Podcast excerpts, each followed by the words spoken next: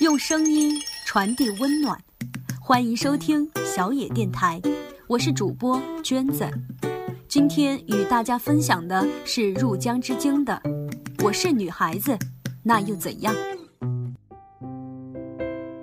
前几天和一位老教授聊天讲到他的个人经历，他年轻时走过一段很长的弯路。当初本科毕业时，他不知道是该继续读书，还是该走向工作岗位。他更想念书。当时西安美院的报考材料已经寄到他的手里，只要填报好就能顺利读研了。可身边的朋友都对他说：“你是女孩子，你不用读研，赶紧工作找个人嫁了，弄好家里就好了。”他不知道该不该入党。有点大男子主义的副班长告诉他：“不用，你是女孩子，不用入党。”几乎所有人都对他灌输着这样雷同的观点，于是，他傻傻的拱手放弃了西安美院。后来的坎坷不足为外人道，他越发强烈的觉得，别人说的女孩子该做的，不是他真正的人生追求。他花了很大的力气。费了很多的时间，迟了很多年后，才辗转考上了另一所学校的研究生，这才走回当初那条心之所向的路。老教授的故事，让我想起了我的母亲。今年过年回家的时候，某天上午，妈妈收拾着抽屉里的旧物，她突然感慨的一句：“唉，当年的高考成绩单还在。”我心里难过了一下。我知道，对他来说，没能念大学是他一直以来的心结。我们搬了几次家，陆陆续续扔进了陈年旧物，唯独他的高考成绩单。母亲每每拿出来感慨，却舍不得扔。当年，他数学成绩逼近满分。总分也算是全校数一数二。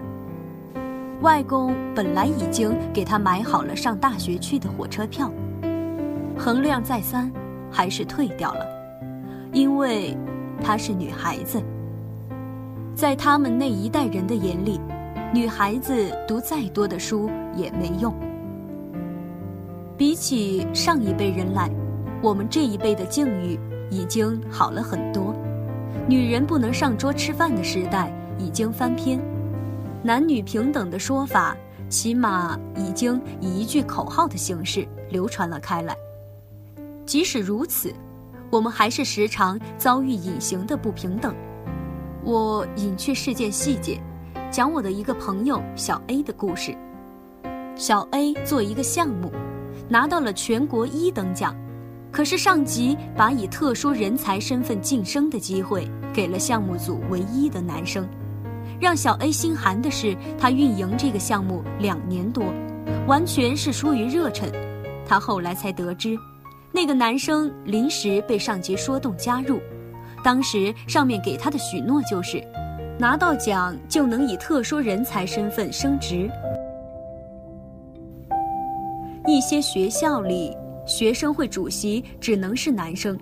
我以前所在的学院上面的机关来招人，常常点名只要男生。工科女生就业遭冷遇，文科男生就业受热捧。有的阴盛阳衰的行业，女性员工远远多于男性，可越往高层走，男性比例就越高。这还是一个由男性主导的社会。女性的话语权仍然很弱。我一个异性朋友问我：“你是不是女权主义者？”我讶异：“你指的女权主义是指什么？”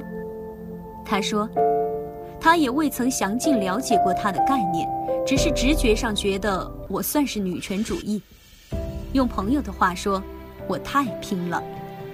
我从来不觉得女生就该不如男生优秀。”我不指望将来嫁个好老公，从此衣食无忧。我希望我所得的生活都是靠自己的能力争取来的。我另一个朋友对我说：“我很欣赏你这样的女生，但我会娶那种没有什么野心的小姑娘，一世宜家。”我在心里哦了一声。我们的文化传统总是不允许女性身上出现强烈的欲望，甚至不允许她们怀有内在的激情。卫道者们不断的循循善诱，试图用性别框定住一个女孩的人生。说实话，我也不懂什么女权主义，我只是认为无论男女，人人平等。我应该是个人权主义者才对。我的朋友 M 姑娘有个亲弟弟，M 特别优秀，能力出众，而相比之下，弟弟则逊色了一些。M 的奶奶很遗憾这件事，用闽南语说了句俚语：“菜刀不锋利，锅铲倒挺锋利。”意思大约是该锋利的不锋利，不该锋利的却锋利了。M 不服气。为什么男孩子就比作锋利的刀，女孩子就该被比作不该锋利的铲子呢？爸妈一再跟 M 强调，家里的房子一定是弟弟的。M 觉得又好气又好笑，他从来没有想过要跟弟弟争什么呀。M 姑娘通过读书走出山村，算是同辈女生中最有出息的了。她的母亲却深深为之担忧。读书读多了，一定嫁不出去。她的妈妈语重心长地教导她：“命运都是平衡的，你是女孩子，要是事业上打拼得很好，家庭就注定不幸。”说出这番话的 M 妈妈，因为性别而早早辍学。小学升初中，开学的那一天，下了一场很大的雨。本来要送他到城里上学的父亲对他说：“要不然就不上学了吧。如果是个男孩子，恐怕冒着再大的雨，或者是第二天，父母也会把他送去学校的吧。为什么被命运毁了的人，反而更相信命运？之前这样一个说法：A 男配 B 女，B 男配 C 女，C 男配 D 女。”于是，A 女就剩下了。M 有一次把这个说法讲给爸妈听，他母亲立刻表态，希望她成为 B 女，而不是 A 女。M 问：“难道你不希望你女儿成为最好的吗？”妈妈依旧语重心长：“女人最重要的是结婚嫁人。”他的爸爸先说了 A。想了想，又说：“还是 B 吧。”M 伤心了一晚上。在很多人眼里，哪怕一个女性再优秀，只要嫁不出去，那她这一生就是失败的。前几天，一个朋友向我倾诉烦恼，他很有才华，从海外名校留学归国，却在婚后选择了放弃学术，回归家庭。她嫁得好，衣食无忧。生完第二个孩子后，她便辞了职，在家专职带孩子。渐渐的，她发现自己原本丰富的世界渐渐萎缩了。她和工作繁忙的老公共同话题越来越少。老公回到家，她只能用贫乏的言语向丈夫描述贫乏的生活，琐琐碎碎，絮絮叨叨。老公对她越来越不耐烦，她变得很恐慌，生活苦闷。不知不觉间，她的世界缩小到只剩下丈夫、孩子和家长里短。她很想恢复以前的状态，可是现在她有两个宝宝要照顾，已经不得不囿于这小小的家庭。台湾作家朱天心的小说。《袋鼠族物语》里这样描述生过孩子后，从此以孩子为生活重心的妈妈们：他们连计价的货币单位都和我们不一样，他们常以一瓶养乐多、一桶乐高玩具、一打婴儿配方奶粉来代表我们使用我们所使用的两块钱、一百块钱和他先生十分之一的薪水。他们在语言沟通上逐渐丧失能力。因为三四年来，大多时候一天二十四小时，他的绘画内容都是：“宝宝呢，要不要吃奶奶？”谢小毛，你怎么又便便在尿布里了？他的词汇早已退化到“汪汪”“果果”，常常一星期里他说过的大人话，仅仅是跟收水费的说。水管是不是有漏？怎么可能那么多钱？但愿这不是每一个女孩子的最终命运。我并非是想标榜事业成功的女性，也并非想贬低在家做全职太太的女性，我只是希望。有一天，那些成为家庭主妇的女性，都是出于完全的自愿，而非受到他人或形势的胁迫，并且，倘若有一天，她们想重回职场，争取家庭和事业的双赢时，也可以不受任何束缚。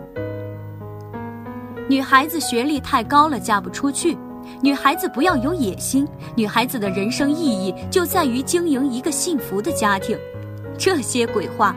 我通通不信，别人的评价我只当是个热心的建议。我的人生还是要按照我的意愿来活。我是女孩子，那又怎么样呢？作为一个女孩子，我和男生一样，希望能痛快地花自己努力赚来的钱，希望自己的能力和才华能被别人认可，受别人尊重，希望自己想要的未来能靠自己的努力来创造。希望嫁人是因为爱情，而不是把自己的命运寄托在另一半的运气上。我不希望任何人以性别为由，扼杀我人生的可能性。无论性别如何，我都要做自己想做的事，成为自己想成为的人。我不要活成女孩子该有的样子，我只想活出我自己喜欢的样子。我是女孩子，那又怎么样呢？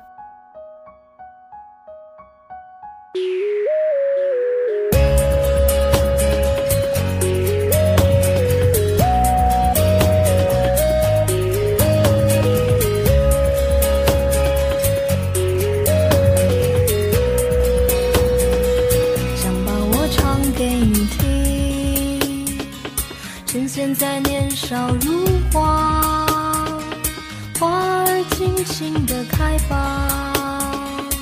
装点你的岁月，我的枝桠，谁能够代替你呢？趁年轻，尽情的爱吧，最最亲爱的人啊，路途遥远，我们在一起吧。我把我唱给你听，我把我唱给你，把你纯真无邪的笑容给我吧。我们应该有快乐的、幸福的、晴朗的时光。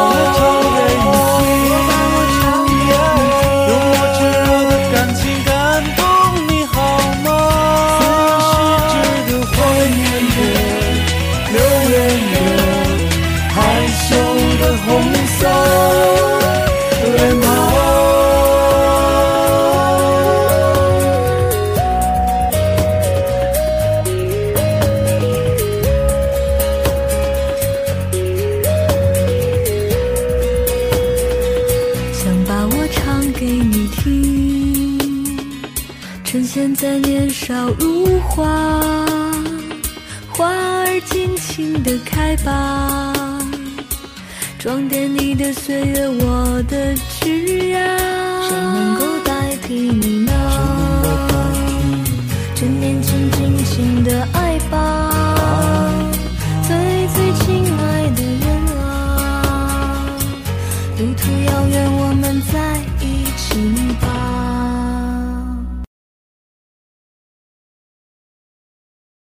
本节目由小野电台提供，用声音传递温暖，感谢您的收听。